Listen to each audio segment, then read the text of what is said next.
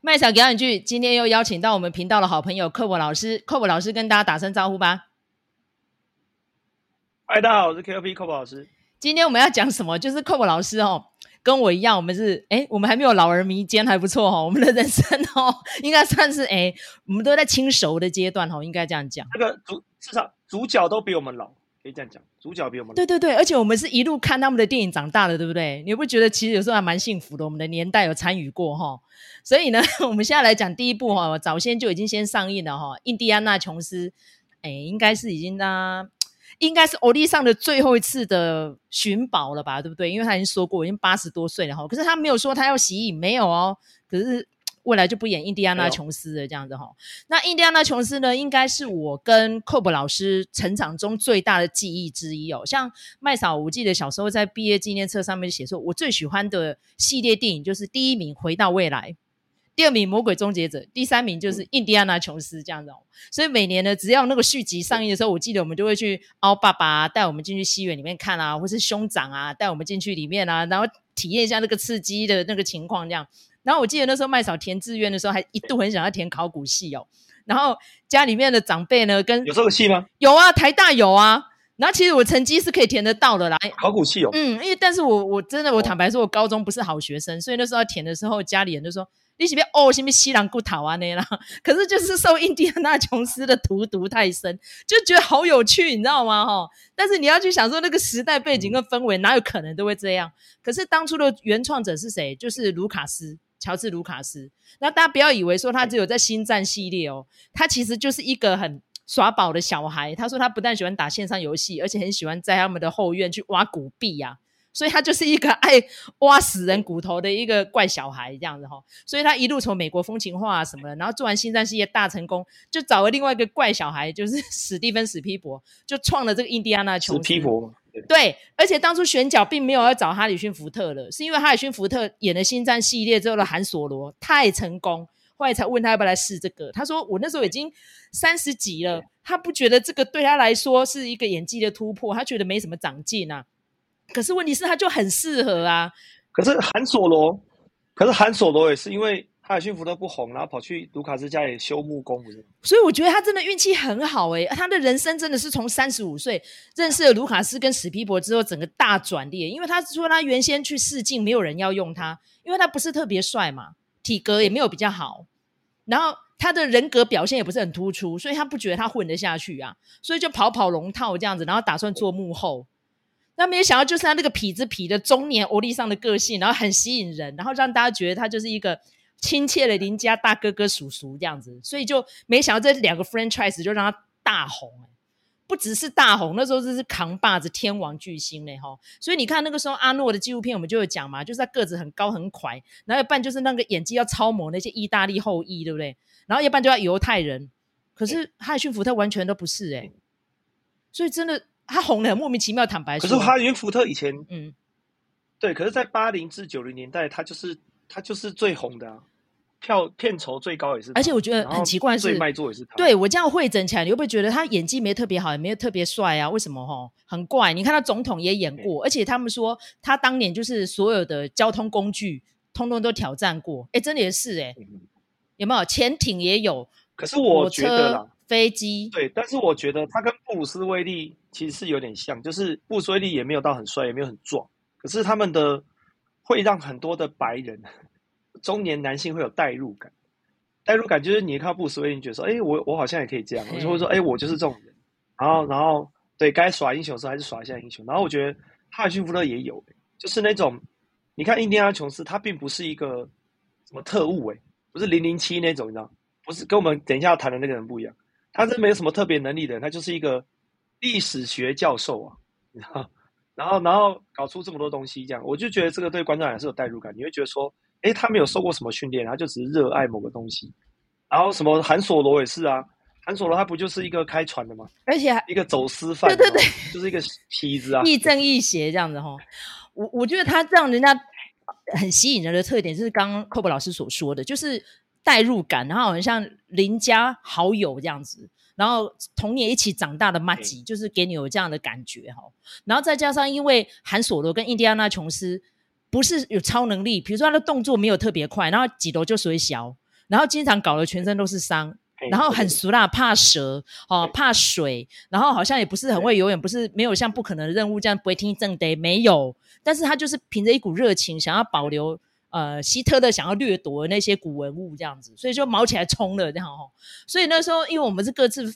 分头去看的，然后我看到这一次最后的挑战哦，当然前面 蛮多篇幅都是 CG 啦哈，但是看完还是满满的热血，很感动，尤其是这一次的选角让人家觉得很惊艳呢。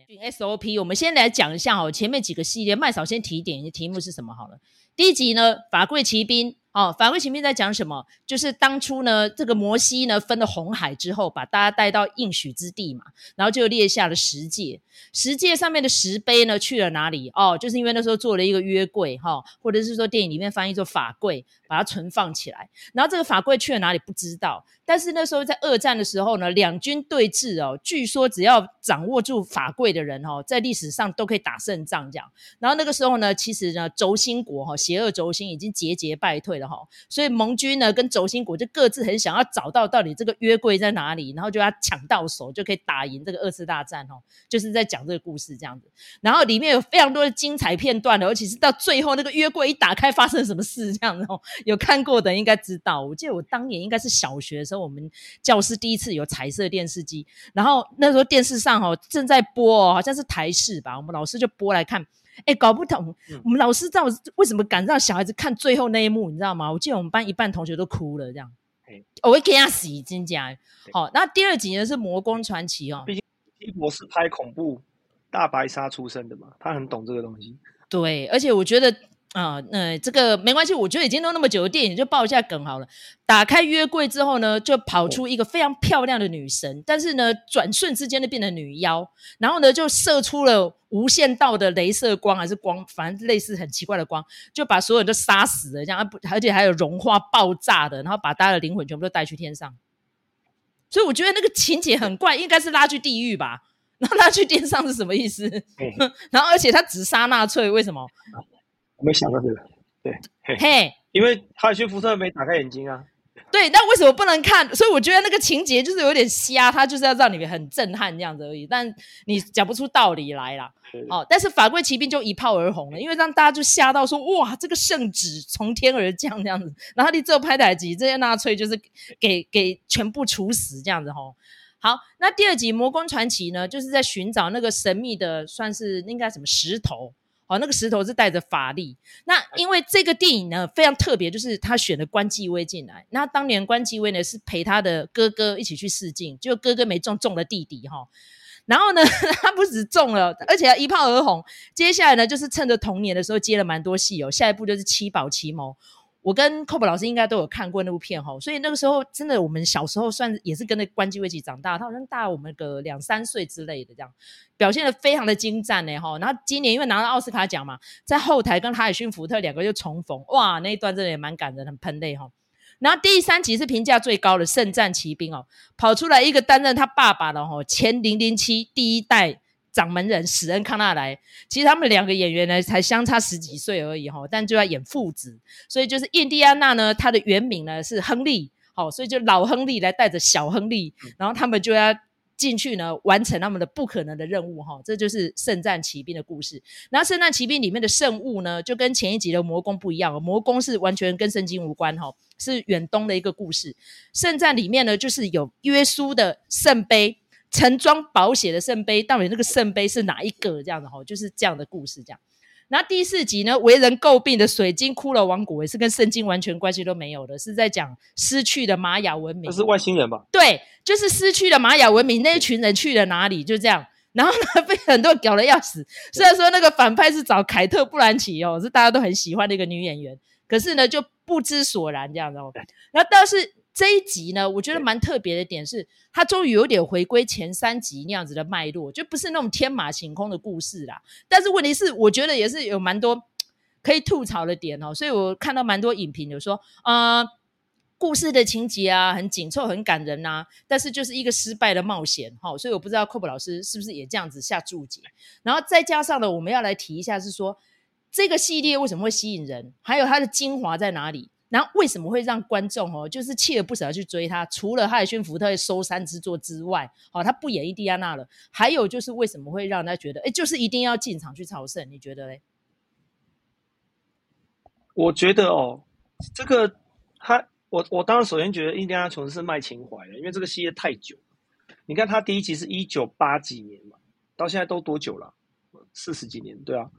也就是说，为什么是大家还要看四十几年的东西？是因为他这个系列的前三集太成功了，他成功到后面有太多电影在学他。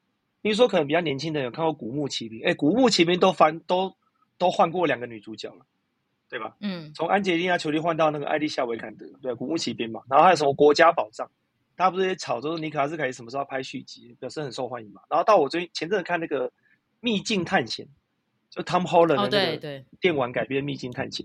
可是，可是那个电玩从头到尾都在学印第安纳琼斯啊，也就是说，他这种寻宝、寻宝类的所有的作品，不管是电玩或是电影，都在学印第安纳琼斯。然后他其实有一些一定要的元素啊，就观众喜欢看的。因为第一个冒险嘛，因为寻宝，然后再是什么呢？寻宝过程中要解谜嘛，所以你要稍微有点动脑。啊，有的人喜欢看推理，有没有？那就觉得这里可以看到。可是你看这种寻宝片啊，要稍微要打斗一下。那对印第安琼斯来讲，他就是五集所有的反派都一样，就是纳粹。那你知道我们这个世代的人，可能看到纳粹的符号就觉得坏蛋，有没有？希特勒坏，那观众就是投投入嘛，就是打打纳粹就爽，杀死纳粹就爽，所以就打斗。然后里面也会有什么美女嘛，然后印第安琼斯就很帅，每集换个女主角的感觉，有没有？到第四集、第五集又回到原本的女主角，然后还有主角的感觉，你不觉得明明是一个考古学家，你不觉得他戴那个帽子，拿个皮鞭，一个牛仔？嗨。这哪里像考古学家？你现在跳出来看一下，考古学家为什么会是这个这个形象？对，有没有？乔治·卢卡斯很爱这个形象了，你不觉得卢卡斯平常装扮就这个德行？对，他就他应该很爱牛仔文化，我觉得他就是把牛仔文化跟这个印第安琼斯结合。他那名绰号啊，那也不是他名字啊，他绰号叫印第安纳，你不觉得就是很很牛仔嘛？所以说史匹柏也很厉害啊，你去看。史匹柏导的那几集，每一集的印第安纳琼斯出现，你都觉得他超帅。就哈里逊福特其实长到没有很帅，可是他，你不觉得他那个拍的手法，然后跟他打坏人的样子，你就觉得哇，好帅哦！你就是那种那个形象很鲜明，有没有？所有人戴个帽子啊，你就是啊，这个就是就是那个印第安纳琼斯。所以我觉得他立了很多的典范啊，典范到因为那个印象太深刻，所以说我其实觉得最新的一集出来还是卖情怀。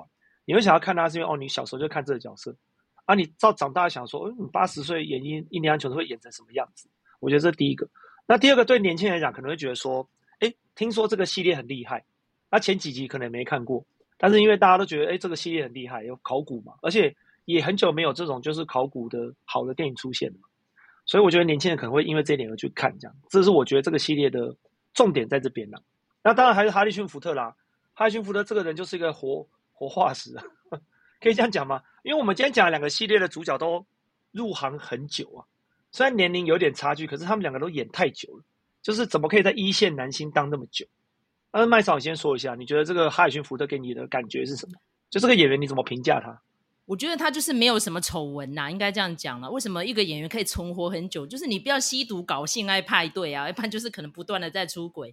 那当然他中间换了一次老婆啦，但是也不会让他觉得他很讨厌。因为汤姆汉克斯是形象最好的，他也换过一次老婆啊，这要怎么说嘞？然后再加上，因为他演过总统哦，这个是加分呐吼。然后再加上他的算是他扮演的角色哦，虽然有点亦正亦邪，但是不会让人家讨厌。比如说像他演《银翼杀手》，也不是什么好东西呀、啊，可是你就不会觉得他很机车、嗯、啊？对，嘿，然后他他哎，哈里逊福特最大的丑闻应该是他开飞机乱开吧？哦，对啦，嘿，你知道他开飞机乱开吗？嗯。然后他 这是他最大的丑闻。他就是是不是？此外，他形象其实蛮好的，人缘也好。那个叫六天七夜还是什么哈？因为那个安海气啦，前阵子也是乱开车往生了哈。不过我觉得他这个人就算是作接的作品没有很多，但是每一部呢都没什么好吐槽的。那尤其是我个人觉得他的演技巅峰就是《Fugitive》哦，就是那个中文片名叫什么？我已经有点那个他是不是在绝命？追气令还是什么东西？Fugitive，绝命追杀令，绝命追杀令，追追绝命追气令还追杀令？对对对，就跟汤米李琼斯那部嘛，哈，他是被控杀妻，Dr. Kimball，对不对？我记得我当年是不知道是跟 Cob 老师还是跟哪一个朋友去看，我们看了好感动，你知道吗？因为他就是要一直逃亡，要去证明自己的清白哦。哇，那年这我记得好像汤姆李琼斯拿到最佳男配角奖，然后还提名了剧本、导演，然后提蛮多的，算是哈里逊福特的生命巅峰。然后在之前他还有一部叫《无罪的罪人》，那部也很好看，就被控杀妻还是什么？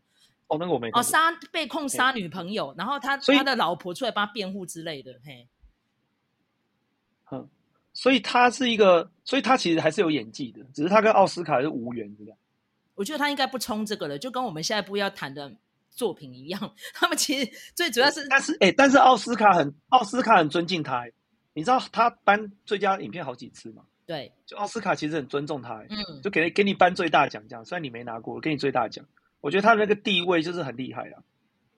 我我跟你讲，我我觉得啦，我觉得哈里逊福特要分三个阶段来看。因为他年轻的时候就三部片嘛，三个系列应该这样讲：《星际大战》、《印第安纳琼斯》跟《银翼杀手》，对不对？然后你看他中年时期啊，中年时期他演美国总统嘛，《空军一号》，然后演那个你刚刚讲的《Fugitive》，其实他基本上都还是动作片，他没有到跳很大，就是说去拍什么惊悚片啊，或者布鲁斯威利那样惊悚喜剧、爱情片全拍。可是你要看的是老年后啊，就是哈里逊福特六十岁以后，他还是那三个系列，他老了之后白头发。继续拍《星际大战》，继续拍《银翼杀手》，继续拍《印第安纳琼斯》，你不觉得这很神奇吗？对，而且他等于中间跳了一大段，然后年轻跟老都是同样的系列，这样 都同一个角色。寇博老师要提一个大纲，我们都忘了这系列。杰克莱恩哦，他也是一连演了很多集呢，哈。然后有杰克莱恩对、啊，而且我最喜欢的就是那个《迫切危机》啦，《Clear and Present Danger》，好好看哦。而且杰克莱恩就是只有，所以你有没有发现哈里逊福勒有一个特色吗？嗯，他就是。他只要他演的角色啊，你的那个印象感会超强，强到换人演你就觉得不丢不丢，有没有这种感觉？对，比如说你看像空军一号演那个总统，真的超衰的。他们不但总统座机被绑架、被挟持，然后女儿也被人家当人质哈。哇，他被人家揍的迷迷冒冒，但是想办法要去突破，你知道吗？就是从他身上就会看到那种中年人的坚毅、坚忍不拔。我我觉得哈里逊福特。诠释角色真的太强了，因为杰克莱恩好多人演过嘛，可是你会记得谁？你还是记得哈里逊福特啊？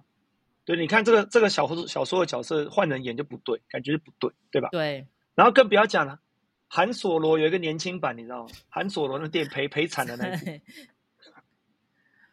你知道赔到这个这个年轻演员后来没戏可以演的，因为真的太不像，因为哈里逊福特的存在感太强。我觉得，我觉得卢卡斯，我是现在一定会觉得很干，他会觉得说。如果是现在的科技，我为什么要找一个年轻演员演韩索罗？我就直接把你弄年轻就好了，像这 像这个《印第安琼》第五集一样，我用那个年轻化技术，就叫你自己来演就好了。我干嘛要选年轻演员，害我赔那么惨，对不对？我觉得这就是《黑镜》第六季第一集，我力推 Cob 老师要看，因为我们节目上次讲过，就是穷糟透了，就是未来的演员不用自己亲身演出那些什么动作戏呀、啊，或是练腹肌练成巧克力，不用，他只要用 Deepfake 换脸技术就好了哈。所以这部电影呢，没错、啊，前面半小时都是年轻版的他，一看就知道这个是不是 CG 的。可是为什么就是还是让人很感动，让人家欲罢不能？为什么呢？好的点在哪里？呃，我。我我跟你讲，我我看印第安纳琼斯啊，坦白讲，你你你都不要跟前几集做比较，这一集是一个很流畅的剧情动作片。也就是说，毕竟导演是那个罗根嘛，那个导演是拍罗根罗根的导演，就是他处理不管是情感呐、啊，或者他整个电影的流畅度，还有他的氛围啊，我会常讲电影氛围，因为他有把那异国风情拍出来，然后每个演员其实演的也都很自然，不会让你觉得说。哦，演技很尬，这样子，反派演得很好啊，就是从头到尾的整个剧情其实是很流畅，而且我觉得他在考古这方面呢、啊，就历史的东西，可能像我年纪比较增长的，稍微懂那个年代的历史，他可能讲到这个东西，讲到那个东西，你会觉得 OK，这个东西是合理的，然后整个戏又是很流畅，然后该有的动作场面其实那个大场面也有，而且而且其实我还是最喜欢最前面，就是年轻版的哈里逊福特，他火车上跟。跟那个纳粹大大斗的时候，我觉得那段其实还是整个电影中最好看的一个部分。所以我觉得这部电影花那么多钱在把哈里逊福特变年轻是对的，因为我觉得这一段真的好看。就是说，可能光看这一段，你就觉得这个戏就 OK 了，这样，就会你感受到感受到他的诚意啦。那麦嫂觉得这电影好看在哪？好看的点哦，应该是。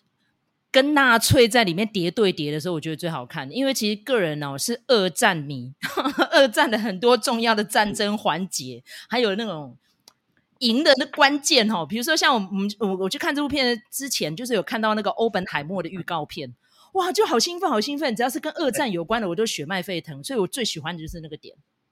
嘿，对。他他我应该说对美国历史有了解的人看了其实会有 feel 因为他把那个登月嘛。就是阿姆斯壮那个那个事情也把它拿进来，所以我觉得一些那种年年纪比较大的美国人看这部片会有很有 feel 哟。他把那个是几年的？八零年代还是七零年代登月那个时候？一九他把六九年，一九六九，一九六九嘛。我觉得他把那个年代感拍的很好了，就是会让你进入到那个年代。那我觉得至少他们在场景设计啊、服装啊，跟整体的那个那个感觉都弄得很好，这样。然后再来，我觉得啦。我觉得反派虽然从头到尾都在追正派，可是我觉得反派其实也蛮狠的。也就是说，反派的那种就是耍狠跟紧张感，其实也做的不错。还有这个最争议的就是这次女主角，因为这次换掉，因为本来是西亚拉碧芙嘛，他们就随便就把她搞的就是死掉，然后换了一个新的那个女主角来演。那针对这个女主角麦嫂，你觉得呢？你觉得女主角表现如何？超棒！我觉得她帮这部电影加分了很多，真的。我觉得女主角的演技很好，很自然，而且她是有魅力的。我看话觉得这女主角就是很有魅力，很有趣。可是网络上却两极化，因为主要是这个角色的动机不明，就是她好像是一个爱钱的骗子，可到到最后又莫名其妙的，就变成想要帮琼斯博士，就是这样走正道这样。所以我觉得她的立场转换就有点突兀了。但是撇开这件事情，我觉得女主角的表现是好的，就会让你觉得说，嗯，就是。呃，整体是流畅的啦。你会想一直看着女主角，虽然我是不喜欢那个年轻小孩演员，就觉得他演的不好，外又是很多余这样，然后感觉又太政治正确，就就让我觉得这个小孩的设计就是完全不行。尤其你前面有关继威的先例，然后你现在搞一个这个，不觉得那个压力很大吗？就不如不要出现。小孩不如不要出现，好好让大人演戏。你有没有这种感觉？对，因为其实 Cob 老师讲这个，我心有戚戚哦。但是因为站在本节目的政治正确的角度，我们就不批判我怎么选那个小孩进来哦。但是这个女主角，我要跟大家介绍一下哈，她叫。菲比沃勒布里奇，她是一个英国演员哦，她、嗯、是第一次担任电影的女主角哦，之前都是跑龙套，大家可以上 IMDB 去去找。她主要是演电视居多啦哈，然后有主要的要角是追杀夏娃哈，Killing Eve 很好看哦，虽然说它是有有点拉子主题的戏啦哈，但个人蛮喜欢的。好，那我们花了蛮多的篇幅哦来讲这个印第安纳琼斯哈，所以我们如果今天满分一百的话，Cob 老师会帮他打几分呢？啊，这个很难讲哎。我虽然觉得这还是一个好看的片子，可是我可能只会给个七十七几分，就是卖情怀啦哈，看一下他最后冒险这样子哈。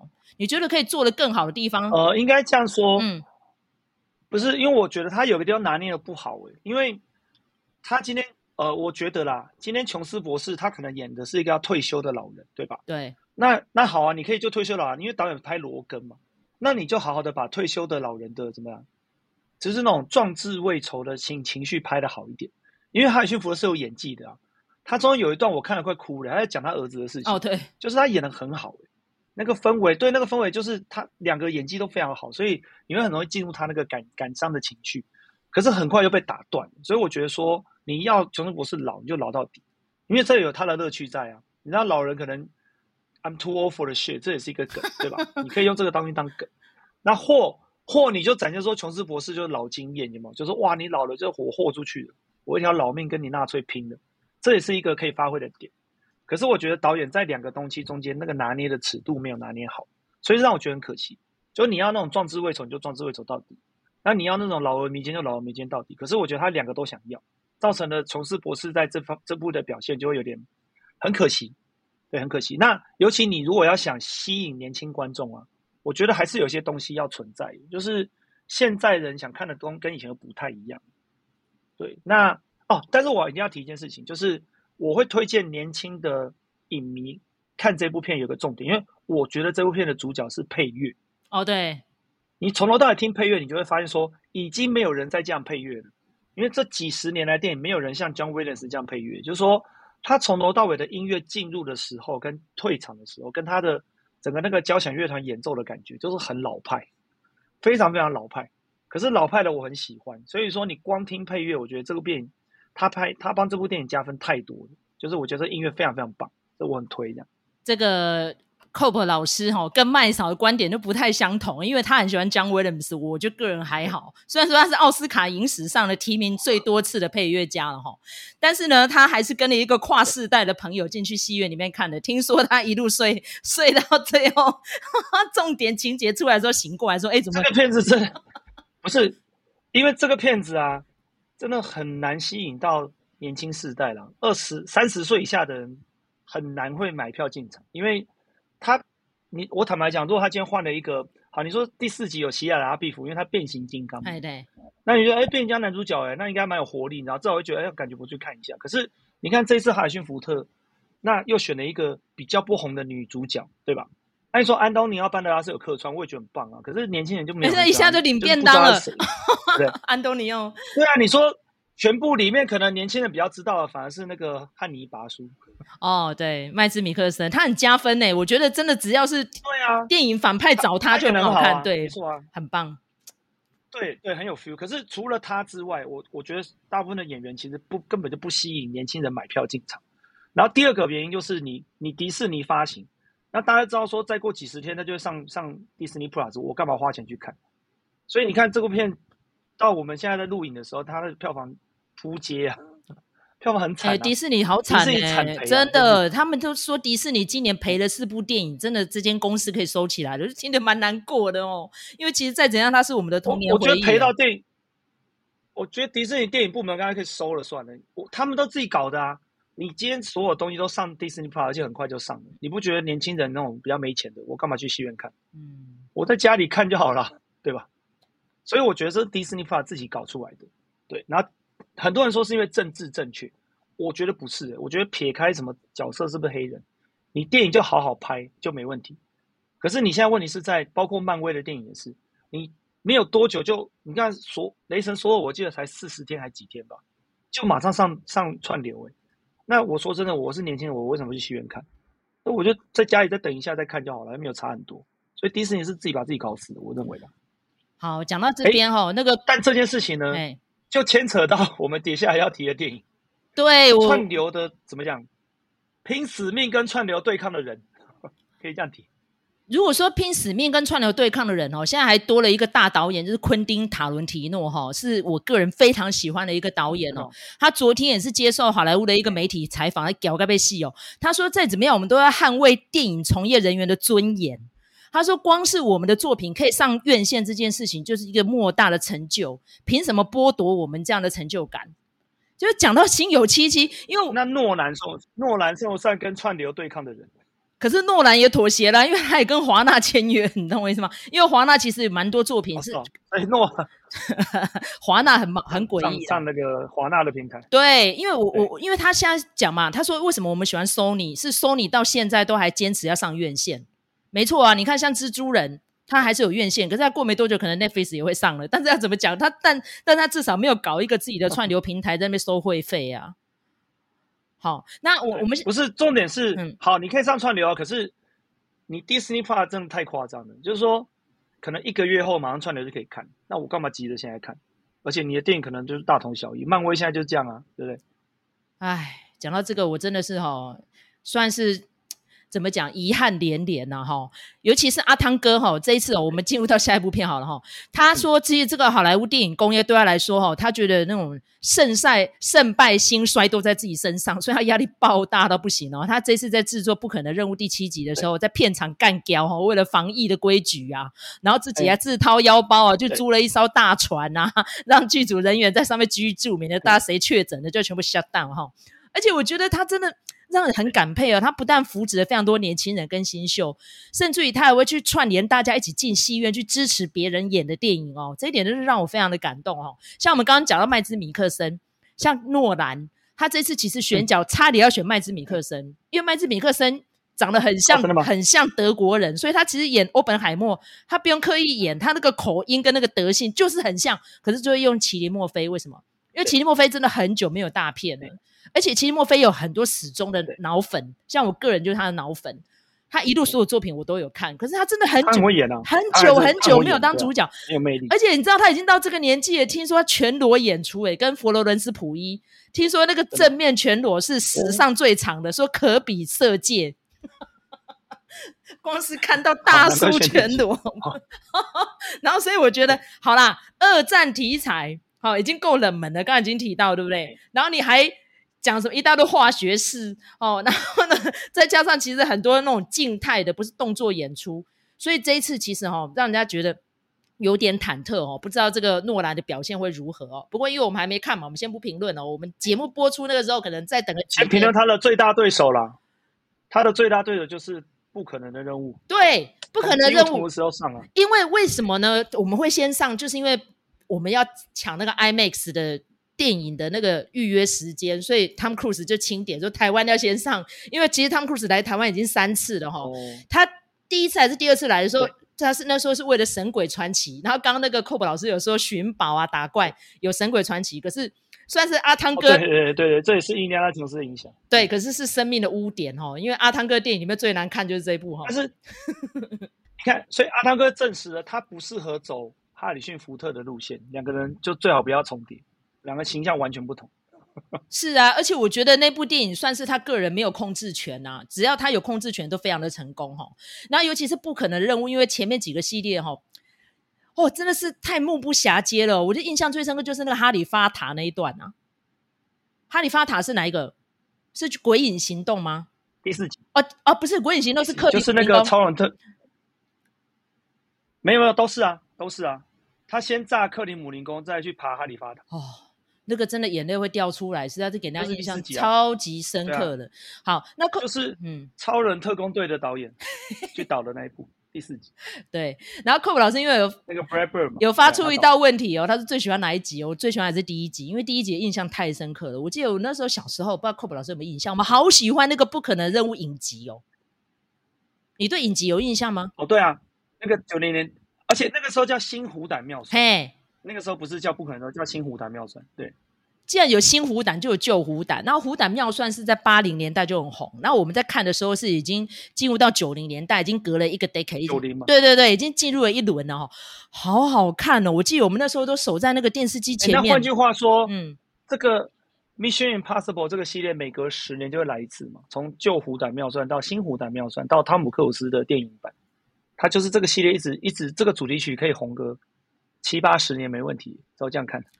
对啊，主题曲都一样嘛。嗯，而且听说阿汤哥就是非常喜欢这个系列哦，他也是那种电视迷，然后就会守在电视机前面。然后我记得当年的时候，我们好喜欢这个影集，常会在同学之间恶作剧哦，说现在这个笔记本呢，三十秒之后会自动销毁，我们都会写这个写在同学毕业纪念册上面恶搞。这些这些梗都还是在的，对啊。对。可是我觉得哦，没有我我跟你讲，我我研究不可能系列任务啊，就是它其实跟影集版已经走偏的了，而且偏得很夸张，因为。这个影集版会好看，是因为他们是五人小组，五人小组就一定固定会有一个老大嘛，对，出主意的人，来一个美女嘛，美女担当，然后一个一个变脸的人，然后还有一个很会打架的人，然后跟一个机械很强的人。那因为五个人专长不一样，所以各自分工，然后成为一个 team 的感觉。那虽然汤姆克鲁斯不可能任务系列也有 team，可是坦白讲，这个 team 里面只有一个主角，就是他自己。所以我觉得他是已经把这个影集变得很偏到，就是有点个人英雄主义，而不是一个 team 的感觉。因为我觉得他的团队的那个感觉被削弱了很多。但是，但是以票房而言，这样是成功的，因为大家其实没有想要看你们 team team work，大家就想看汤姆克斯一个人冒险，所以这个这个影集才会演变成现在这个样子。对，因为其实真的蛮有意思的，就是我跟 Cob 老师在彩排这集之前哦，我看的这个我的好朋友就是醋大哈、哦，半瓶醋，他前面呢这个影评的配乐就是用《汤姆历险记》这样子，这个汤姆汤姆多勇敢，汤姆很勇敢呐，充满活力，就是这样子。对，我我觉得汤姆克鲁斯很特别，因为他他很有趣哦，我会我有去查一下他的一些，其实他很多电影我们都看过，可是你要直接看哦。他算少年得志哎，欸、他进电影圈没有拍两第二还第三部片就拍到 Top Gun，就已经天王巨星，等下二十几岁就已经是红到爆炸，而且他几乎没有下坡过。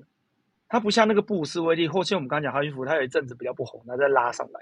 汤姆克鲁斯就永远都是一线的，他所有片都一线。然后当然，我觉得跟他个性有很大的关系，因为汤姆克鲁斯是一个控制狂，他很早就成立自己的电影公司，然后他又很喜欢 Mission Impossible，就把他版权买下来，等于他亲儿子嘛。然后他亲儿子他又很任性，你有没有发现呢？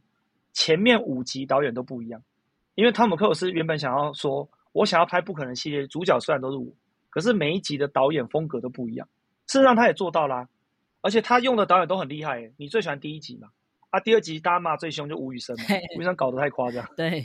然后第三集 J.J. 亚伯拉罕嘛，J.J. 亚伯拉罕，你不觉得他的风格就是超明显的、超明确？我很喜欢第三集，我觉得第三集 J.J. 亚伯拉罕的的故事性做得很好，就紧张感，尤其第三集的反派演得太好，就我们已故的奥斯卡影帝，记得吗？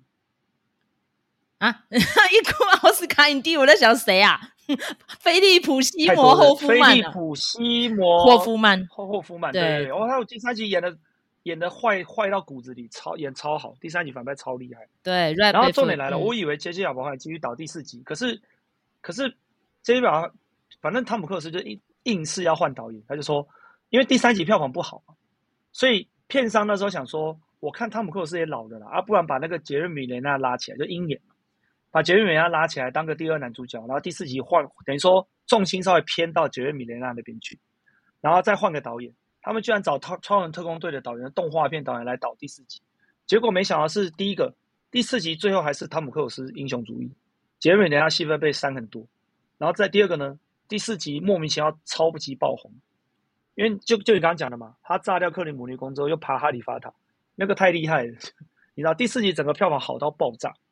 好到，爆炸之后呢，汤姆克鲁斯还是任性哦。我第五集就又换导演，然后他不是跟那个现在的那个克那个导演叫什么？McCurry 麦奎尔，对、那个、，McCurry 麦奎里，McCurry 对，他跟 McCurry 很好嘛，嘿对他跟麦奎里很好嘛。然后他就说好，那我就来把你拉来拍这个第五集。结果第五集他干嘛？爬飞机嘛，你还记得吗？对，第五集不是趴在飞机外面，是这样。然后拍完之后，他就觉得麦奎里的剧本写得很好，然后那个导演风格他也很喜欢，所以他破天荒。第六集继续用麦奎里当导演，而且我 McCurry 的成功史，哎，蛮有意思。我来介绍一下这个 McCurry 哈，我们来穿插一下哈。他最主要他的搭档就是 Bryan Singer 啊，Brian Singer 是动作片的超级强的导演哦，而且他因为刺激惊爆点，然后就是 Suspect 战警那个吗？对，而且《Unusual Suspect》拿到奥斯卡最佳原创剧本，那个电影是麦嫂个人超级喜欢的一个电影。然后还有华尔奇利亚，也是阿汤哥哦。然后就是在这个时候开始跟阿汤哥搭上线哦，就一路用他，然后就担任了《神隐任务》的导演，然后《不可能任务》系列一连到现在哈、哦。好，OK，继续。对，所以我觉得有一个关键点，就是在他他从五到六啊，没有换导演。那你知道没有换导演，McCurry 他是编剧出身的，所以我觉得啦，我自己看这戏有一个关键，是因为从五到六啊，它的剧情是有连贯性的。所以如果你有在在乎这个不可能任务的剧情跟谍报的感觉，所以五六是很流畅的，它整个风格跟整个剧情连贯性是很强的。然后其实我觉得第六集最重要，因为你要想哦，还记得第六集是那个 Fallout 吗？对，诶，台湾要怎么翻译？全面瓦解，全面瓦解，对，全面瓦解 Fallout。那第六集最大的特色是因为汤姆克鲁斯大概也意识到，就是说现在观众都要看绿幕了，因为他拍第六集那时候，你看《复仇者联盟三四》正在演，对吧？对，那个年代不是吗？差不多同个时间。对，我记得《复仇者联盟》在那，可是你要知道，复漫威所有的电影都是超多电脑动画跟超多的绿幕。那汤姆克鲁斯就在思考说，那大家喜欢看我们什么？他也懂啊，大家就喜欢看他爬哈利法塔，喜欢看他爬飞机啊，就是大家爱看这些嘛。所以汤姆克鲁斯就说：“好，那我就来个那个跳伞哦。啊，他喜欢看看看刺激，那我们来开个直升机好了。啊，我不能开飞机哦，因为他另外一部片在开飞机嘛，就是那个 Top Gun。所以他说好，那我来开直升机，所以他就跑去开跑直升机证照。然后他还有一个，那整部片之后很多很夸张啊。例如说，大家看我飙摩托车，我就飙摩托车，我就不戴安全帽，然后跑去那个哪里啊，巴黎嘛，圆环那边什么逆向啊，他就说我就不戴，然后来给你玩真的。所以。我觉得《Fallout》是关键，因为《Fallout》的票房跟评价都创新高，所以《Fallout》那部电影的整个大成功是所有看完的都吓到啊！就是说，现在还有人这样搞，他从头到尾很少用什么特技啊，很少用绿幕啊，全部特技都自己来，然后这个也自己来，那个也自己来，然后一天到晚跳伞跳来跳去，然后攀岩自己攀这样，我就觉得说哇，你你现在这个快六十岁这样搞，是不是很猛很猛啊？所以我对《Fallout》这部电影我是很推崇，我去戏院看完，就下巴都掉下来，就觉得我，这些都来真的呢，啊，全部都没有在给你剪接的哦，就给你拍你从直升机上掉下去，然后直升机怎么开就真的开这样，我就觉得太猛了，《Fallout》真的太猛了，而且剧情也很扎实，因为我很喜欢《Fallout》，是因为亨利卡维尔演得很好，就是够坏，而且又壮，我那个杀伤力看起来就很厉害，所以我觉得第六集我觉得很推啦。那当然第二集很推，他就要拍第七集嘛。可是我觉得汤姆克鲁斯想都没有想到疫情会来啊，不然你照他的那个。标准不觉得就是三年一部，三年一部很顺的这样一直拍下去吗？结果 Fallout 完之后，还遇到疫情，害他，哎，这个麦嫂来补充一下，光这疫情就害汤姆克鲁斯亏多少钱？哦，他这个亏多少钱哦？各个版本的数字不太一样，但是他那个干屌的录音档，我真的听得心有戚戚焉。多少人靠着这部电影要付小孩子的学费、付房贷？你们他妈的，如果不给我遵守的话，全部给我滚！哦。听到我们这这喊到我们的心坎里，就觉得这部片上映，如果我们不花钱去看的话，对不起自己呢，哦！尤其身为我们资深影迷哦，你，因因为你要想的是，他实拍嘛，大家都经过疫情就知道。你说我今天如果拍漫威啊，当然也是要烦疫情的事情，可是因为漫威都在绿幕嘛，他们就一群人在摄影棚里面隔离，有没有？对，口罩脱下来，戏拍一拍，口罩带回去。可是汤姆克鲁斯不是啊，他为了要实拍，他把剧组拉到国外。你看拉到罗马，拉去沙漠，对啊，那每个国家防疫规定又都不一样，不是吗？就变成说，因为你是外国人，不是吗？你还要防疫检定，然后谁确诊还要隔离，有没有？隔离完之后，然后一直一直每每天搓鼻孔，你就光想他们在那个时候还要拍这么大的片子，然后这么多人，然后每个都要每天搓鼻孔，他自己也是嘛？你看那个片场照，他汤姆克鲁斯也是戴一个口罩啊，每天在那边烦恼谁确诊谁不确诊，然后片子要怎么拍？哦，你这样想想，这个很厉害呢。你在疫情期间这样搞，是又烧钱又烧心啊！哦，那个心应该很累，我觉得他居然有办法把这片拍出来，这很厉害。而且还是不错哦。好，麦嫂看完了嘛？你觉得这个？因为我刚刚都很推前面六集，那麦嫂你觉得第七集好在哪里？好，我们再穿插一个花边哦，因为不讲我可能会忘记，就是这个女主角到底有没有真的跟阿汤哥有绯闻哦？她其实很生气哦，因为我看到最新的访问，因为大家宣传电影嘛，她说。她对我来说就像是一个叔叔一样，为什么会传出绯闻？我觉得很下流。这个佩姬卡特探员，哦，他这样讲，对对，黑黑里这样讲，也就没送哎。他说，因为他现在有新的未婚夫了嘛，哦，音乐制作人哦，Nate。他说，为什么呢？他说，如果今天是没事可以写，要写这个，对我来说好像是有点破坏我跟叔叔之间的感情。叔叔，对，好，OK。我喜欢这部电影在哪里呢？第一个就是，当然就觉得说，哇，它这是第一章哦，就会觉得，哎，这个剧情到时候跟第二章之间的衔接会不会 K K？不会耶，就讲到 AI 技术，然后也是有讲到好像后冷战时期的谍报，然后再加上一个关键就是要去找钥匙，那其实就是有点新旧之间的交接，因为钥匙其实是很旧的概念，为什么要有钥匙？对不对？然后用密码就好了啊！你不是想到第一集不可能任务，你还记得吗？那火车一穿过去之后，不是，而且那个波接会断掉哎，然后要出隧道之后才会继续。你记不记得？我觉得怎么这么老套啊？对对对，那这好有时代感哦，好有时代感。而且都在那种火车过山洞，然后躲来躲去，那不可能任务。第一集、第二集都玩过，然后最早最早的那个火车历险是什么？回到未来第三集呀、啊。对不对？在火车上面，而且还要烧煤哦。然后想说，我靠，东方快车，我我跟 Cob 老师都没有坐过，竟然还在烧煤，还没有电气化呢吼。然后时不时还会去坠一下隧道。然后我看到那个触大的那个影评说，这不就是什么？诶，侏罗纪公园就会一路往下坠，没有？我就说，哎，真的也好老套呢吼。哎，可是问题是，好看的地方是什么？你眼眼镜摘下来，哎，其实真实世界你用肉眼看不是这样，可是你一戴上去之后，你会被骗哦。就觉得哦，很屌，这个概念超屌。对啊，这个我跟你讲有趣的是啊，最近不是有一些，你看我们今天，所以今年暑假有三大动作片，都是长青系列。一个《亡命关头》第十集，印第安纳琼斯拍到五，然后不可能任务拍到七嘛。结果你会发现它共同点是什么？就是不可能的任务里面的飞车追逐的地方，跟《亡命关头》十一模一样，就是同一个地方哦。只是说冯迪索是用铁球去砸，然后那个谁。汤姆克鲁斯是改成那个螳螂女开车子去撞，你还少讲一个一模一样的地方。姜维克，你不觉得那个 party 的场景很像姜维克吗？对，可是我跟你讲，什么还是一模一样。我后来去查，最后那个火铁路啊，最后他们不在火车上打吗？那个铁路，印第安纳琼斯也是在那个铁路上拍啊，对，同一条。你会觉得说是不是各自变老说，哎、欸、啊，反正我铁路都盖了，借你用了，啊，大家是轮流租用这样，感觉起来就是同一个铁路啊。所以你看完就觉得说，嗯，怎么有既视感？可是问题是，不可能任务七是最后上映的。所以我看的时候觉得说，哎，怎么这个好像在哪里看过？哎，这个好像在哪里？哎，还有一个，但是我觉得汤姆克斯厉害在一部片子叫《灰影人》，你应该有看吧？莱恩·高斯林那部，哦、灰影人对，很像。你不觉得枪枪击的场景也是很像吗？没错，可是我是说，他现在是连拍片的的地点的一模一样。那那你我跟你讲，那你压力要在说，你必须比人家更有创意嘛？因为《亡命关头十》根本已经没有在管物理法则，懂吗？他可以乱搞一通，就是。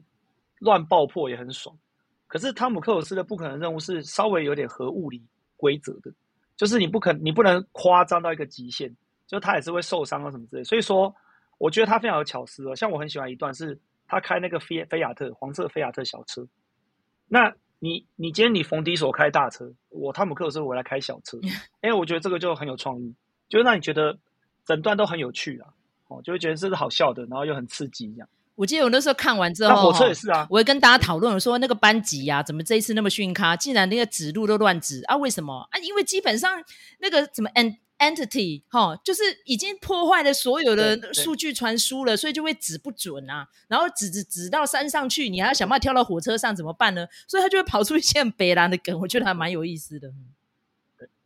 我觉得，可是我觉得导演一定有想过一件事情，就是说。大家都觉得不可能任务那么神啊，汤姆克斯不会受伤，因为他背后的团队很强大嘛。每次那边拆炸弹有没有？然后帮他就是用科技的方法帮他开门、开电梯。诶，他这次的反派为什么让你觉得很紧张？是因为这次的反派不是人类啊，这这个这不算暴雷，大家都知道啊。这个反派是 AI。当你要跟一个人工智慧对抗，你等于说班级这个角色就废掉了嘛。我把你班级跟入社废掉，那你就没有后援啦，因为你所有的科技设备都不能用。我看你汤姆克斯克鲁斯一个人要怎么搞？那我，但是我觉得这个塑造非常成功，因为有人抱怨说这次的文戏太多，可是我觉得他从头到尾文戏都在讲一件事情，就是说你没有发现现代人太依赖科技了吗？什么东西都网络化，网络化，就包括整个美国都是嘛。他说整个情治单位网络都不敢用啊，他们只好跑去用那个什么二战时期的的卫星，二战时期的那个 CRT 萤幕，有没有？你就看说。这是不是他之前要回到过去哦，没有，他们就是为了要怕 AI，所以全部东西都躲到一个没有办法联网的地方。那我觉得这个东西我们现在看就很有 feel，有没有？你会真的觉得哦，反派好可怕哦，根本反派不是人类，这怎么打？你有没有这种感觉？这一集哈、哦，我们要上一个小标签，就是麦嫂之前提曾经提过一个未来人写的剧本哈、哦，比如说像我上次跟 Kobe 老师提到那个 Demolition Man 啊，那三颗贝壳可以擦屁屁哈、哦，像这个其实里面非常多既视感，就是好像是未来人写的剧本。知道我们现在面临到那种 Chat GPT 啊、AI 的进逼啊、CG 啊，我被惊死呢哈，我都不知道我们应该躲到哪个角落去。比如说像现在我们在录音，我觉得我们家的一些语音秘书都在偷听啊。像麦嫂这一阵，因为经常要进厂维修，哦，我就去查了一下医院挂号，一点进去，马上那个 YouTube 就会去推播那些视频给我看。哇，一整个我觉得无远佛界呢，哈，好像没有地方可以躲的那种感觉，你知道吗？对，我觉得我跟你讲，我们今天讲两个演员，一个哈尔逊福特，一个汤姆克鲁斯啊。当然，第一个我觉得我要推崇的是说，坦白讲，这两个人的年纪呀，啊，应该都可以退休了啦，啊，也不缺钱。可汤姆克鲁斯缺老婆了，可是哈尔逊福特什么都不缺，我觉得他现在的年纪。可是哈尔逊福特啊，他就直接跟媒体讲说：“我最近很忙，我也不知道为什么。”他说：“我拍完这个还有漫威啊，因为漫威找他去演反派嘛，漫威电影还要拍。然后那个他还有一个情境喜剧是那个那个 TV show，他也在演。他说我也不知道为什么最近工作突然变多，好多戏要拍。然后但是我还蛮喜欢演戏的，我不喜欢没工作待在家有点无聊，我就决定我要去演戏。他的人生大概就是演戏跟开飞机啊，才能让他快乐。”所以哈尔逊福特就还在工作，那汤姆克斯不要讲，汤姆克斯压力更大，因为他会觉得说，他一个人的成败啊，关系到电影这个产业可不可以存活。因为你不觉得汤姆克斯逢人必讲说，这个电影你们一定要来戏院看，我知道串流也棒，可是你们不要只看串流，你们一定要来戏院支持，这个你要最大的一幕看才会爽。所以你不觉得汤姆克斯他有一种使命感，就是说电影业就靠我了，我不拼的话谁拼呢？这样就是有那种老人的韧性，有没有？他一个人就带领整个产业拼命冲，这样，然后拜托观众花钱去看戏院。而且我跟你讲，汤姆克鲁斯一定有危机啊！你还记得我们上次录影录影的时候，来，我来考你。直到目前，二零二三年的票房冠军是什么电影？《阿凡达：水之道》。错错错错错，哪一部？阿凡达水之道，因为有跨年，等下我更正哦，阿凡达水之道算去年，嗯，因为它去年底上映的，所以我们现在讲是二零二三年上映的电影，哪一部目前票房最高？你直接公布答案吧。我记得十几亿，马里欧啊！哦哦，对，上一集有讲过马里欧，我被惊死。对啊，啊，第二名呢？第二名呢？蜘蛛人新宇宙。哦，对了，穿越新宇宙，嗯，第二名，哎，没错嘛。我猜第三名目前应该是星际异攻队三了，应该是。可是你有发现前两名都是什么吗？就动画片呐、啊。对呀、啊，所以你要懂我意思吗？以今年来讲的话，已经没有人要看人类演员了。嘿嘿，那你要是汤姆克鲁斯，你要是汤姆克鲁斯，你看到这个票房数字，你会不会觉得很担忧啊？也就是说。哎，阿汤哥，你六十一岁嘞，我们现在动画片的票房远超过你，而且投资报酬也很高哎。我不觉得马里奥花很多钱，哦，他赚翻掉哎。那说真的，那我我干嘛还要花钱请哈里逊福特跟汤姆克鲁斯，对吧？所以我要预测未来嘛，我就说汤姆克鲁斯的电影就反映他的人生，也就是说 AI 逐渐取代真人演员。那身为一个老派的动作明星，他怎么办？拼命拍啊！品牌他他一定很希望不可能任务的票房可以高，才可以继续做下去。这是我对未来的预测啦。我们问问看麦草的想法。尤其是哈，我我们就讲到阿汤哥，他在影史上的地位哦，他虽然没有像哈里逊福特经常被找去颁奥斯卡，他好像很少干这种事情，不太爱去啦哈。因为他有两次被提名最佳男主角是什么？第一次《七月四日诞生》。第二次是征服情海哈，所以大家忘记了，他其实有这两部电影很很接近讲座，可是他后来他就不鸟他了啦，他就是单制片嘛，比如说制片像《捍卫战士》《独行侠》，他连参加都不参加哦，他真的完全没有参加那个颁奖典礼，他已经不在乎了，他只在乎这个电影。是因为你可惜没有去吧？哎，不是啦，其实已经没差了啦，离婚那么久了。对，那个签他首映会有人找他签名啊，然后他都会签嘛，然后他会跟他聊天，然后影迷跟他聊天说。我好希望你得奥斯卡，然后汤姆克直接很酷的说：“其实我现在不在乎了啊，我就想拍电影让你们开心这样。”哎，他说感觉很真诚，你知道？对啊，但我我觉得还是很伟大啊！我觉得现在就可以颁终身成就奖给他，奥斯卡现在就可以颁终身成就奖给汤姆克鲁斯，因为我觉得他一个人在扛电影工业，现在真的有给我这种感觉，就是他一个人带着他的搭档，然后好好的拍实拍的片子，要扛这个票房，我真的觉得这个佩服啊。对啊，我真的觉得好莱坞哦，真的要联署，赶快让他拿。你看哈里逊福特一把年纪了，今年在坎城才拿到终身成就奖，也太老了吧！我真的觉得。不要等到那个时候，而是等做古人不是更伤心哦。好，那再我们就是祝福这些老演员们哦，长命百岁哦。尤其是前天有个朋友跟我说，哎，那个克林伊斯威特九十三岁了，还在做导演呢。你看有没有够厉害哦？所以我们预测未来哦，这些动作片，我没有什么资格喊累啊。对呀，我们其实年纪都还没有很老呢，我凭什么靠北啊？我们再来看一下这预测未来，这个动作片只能靠老演员嘛？你看现在除了巨石强森啊、杰森史塔森，这也都老了，也都五十岁了呢吼。然后还有还有谁？那个江西娜嘛，江西娜也四十几了啊，所以我们还有什么年轻的动作片演员？基基努里维也六十啦，很惨呢、对啊，也六十。对啊，我们有接班人选吗？想想蛮难过的、欸。甄子丹也六十了。嗯，是怎样？甄子丹也六十。我跟你说，最主要是因为大家哦已经不会苦干实干了，因为你用 CG 就好了，那么辛苦的练干嘛？因为身材也不用练啊。像莱莱恩高斯林也快五十了啊。如果你要讲动作片，他也很想挑战啊，对不对？哦啊，沙丘，沙丘里面你有看到什么动作场景？没有啊。你能说甜茶有动作片吗？没有哎、欸。对啊，没有啊，他就不算动作巨星啊。嘿，嘿啊，所以你就想说。是不是动作片退流行了，还是怎样？还是大家已经不不流行搞这一套了？想想还蛮悲哀的吼。所以未来怎么办？就靠 AI 拍片就好了嘛。因为先，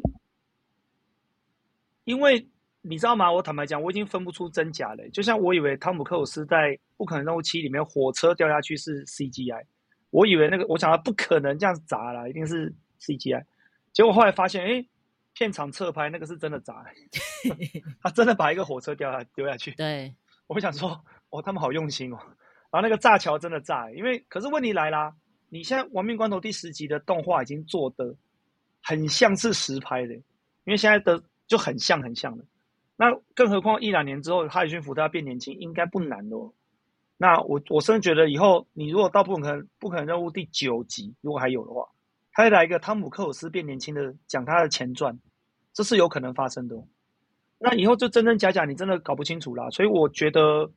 不知道这该担忧还是祝福诶、因为这个是已经在发生的事情，那我们就。只能等着看吧。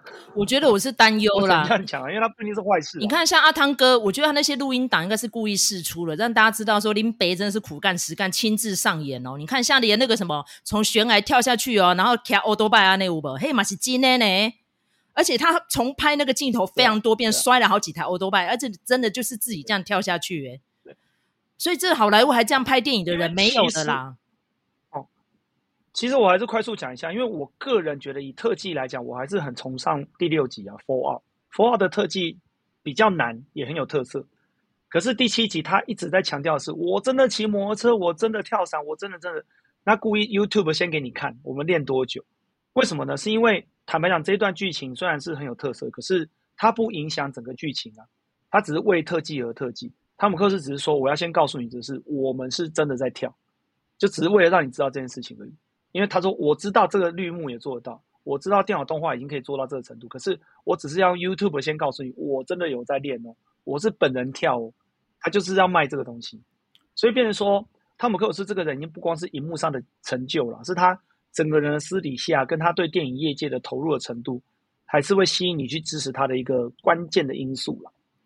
我的结论是这样。好，本集最后呢，我们讲到热泪盈眶哦。我们这两个其实年纪已经进入到中年的人了，为了这个电影工业的算是老工匠哦，这样子的努力哦，我们也都花钱买单进去戏院看了哈。所以听到这一集的朋友们，你怎么可以省下这个电影票呢？你要想想看，这炎炎夏日哦，光是去一趟就觉得很辛苦。可是你看，冷气可以爽吹快三个小时，然后呢，可以坐在舒服的椅子上面，在这么豪华的大影厅里面欣赏电影，总比。你在家里面小不拉几的客厅看电影，电视荧幕来的，说实在是赚太多了哈。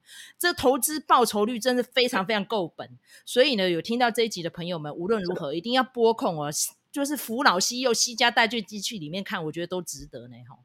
好，那今天非常谢谢 Cob 老师来跟我们一起讲这两部老派动作巨星的电影，希望大家继续支持这个电影工业哦，千万不要为了省事省钱省力气哦，就只坐在家里客厅哦，拜托大家哦，你还是要移尊就驾去看一下电影哦。哦，OK，谢谢 Cob 老师，感谢您参与，谢谢，下次见，拜拜，谢谢。